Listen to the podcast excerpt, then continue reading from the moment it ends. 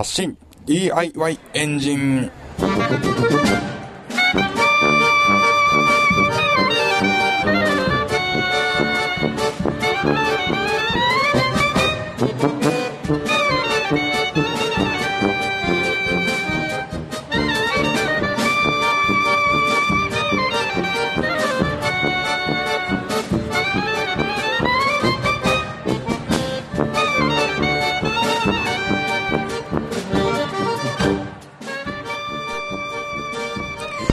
皆さんこんにちは。発信 DIY エンジンエンジニアの寺野です。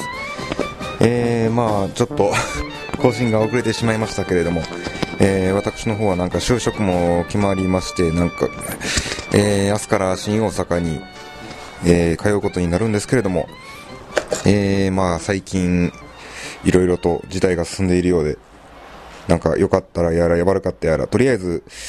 えーと、就職先が決まりましたので、これで 3D プリンターを買おうという、そういう流れになっております。えー、まあいろいろとね、最近は 3D プリンターの記事を、えー、ネットで見るんですけれども、さあ、とりあえず何を買おうかと。えー、前々から買おうかと思ってたやつがあったんですけれども、なんか最近別の記事で、えー、コストパフォーマンスの最もいいのが、メイクボットレプリケーターという、レプリケーターじゃないな。なんか、えーと、まあそんな感じの、えー、3D プリンターなんですけども、えーとね、20、200ユーロぐらいだったかな ?200 ユーロじゃない ?200 ドル。まあ普通に十数万かかるなという話なんですけれども、えー、まあそうですね。いろいろと条件をこれから比べていかないな、比べていかないといけないな、という、そういうことになっています。えー、まあ、記事の中で書かれていたのはですね、えー、まあ、作れるもののサイズ、あと、やはり、えー、積層型のフィラ、樹脂が必要になるので、その材料がね、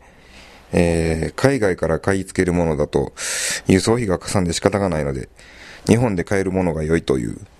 えー、そういうのがありましたので、まあちょっといろいろ心を動かされてしまっている状態です。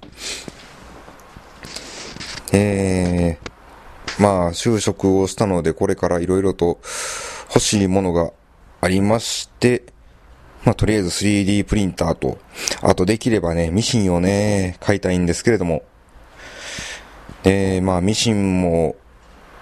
皮を縫えるようなものにすると、まあ、うん十万っていうのがかかってしまいますので、まあ、一つちょっと、いい落としどころを見つけて買わないといけないなと、そういうふうに考えております。えー、まあ、最終目標としては、えー、ガレージ付きの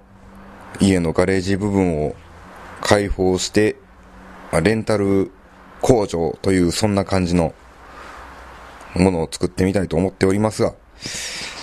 えー、大阪でそんな物件があるやらないやら、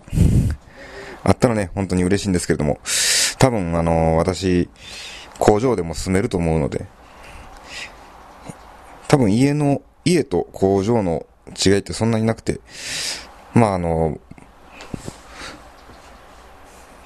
多分居住性とか、あとは風呂がない、キッチンがないとか、そんなレベルだと思うんですけれども、実際風呂がないっていうのもね、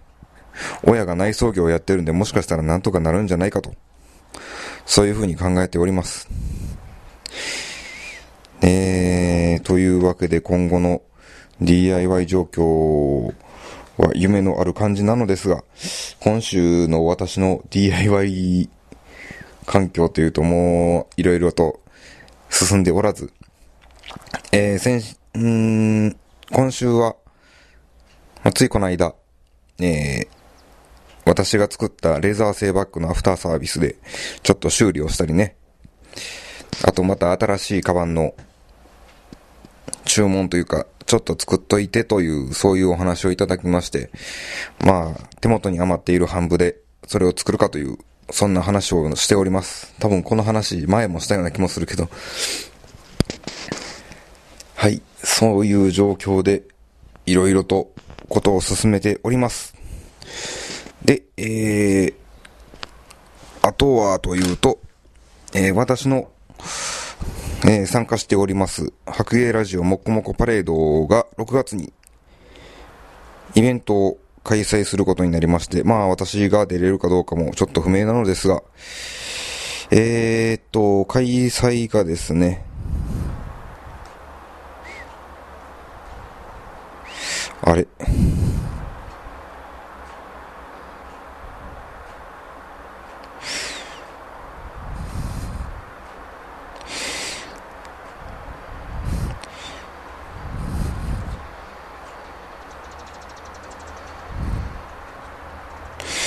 えー、6月の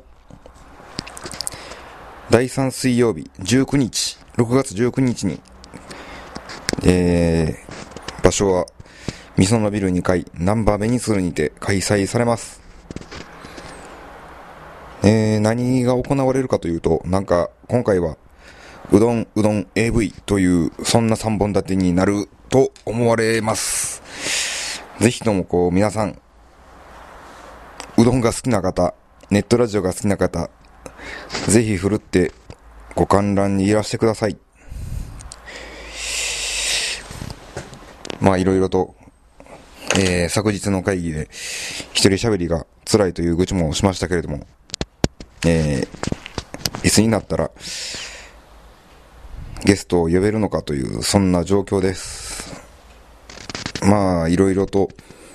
これからも物を作って発信していけるかなと。あ、そういえば私の、えー、再就職先は案の定システムエンジニアということで、えー、ウェブサービスを作るお仕事になっております。まあ、ウェブサービスも DIY といえば DIY。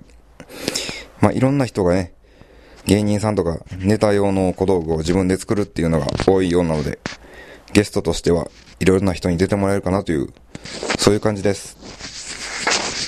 というわけで、今週の発信 DIY エンジンはこの辺で、ぜひ来週も聴いてください。ありがとうございました。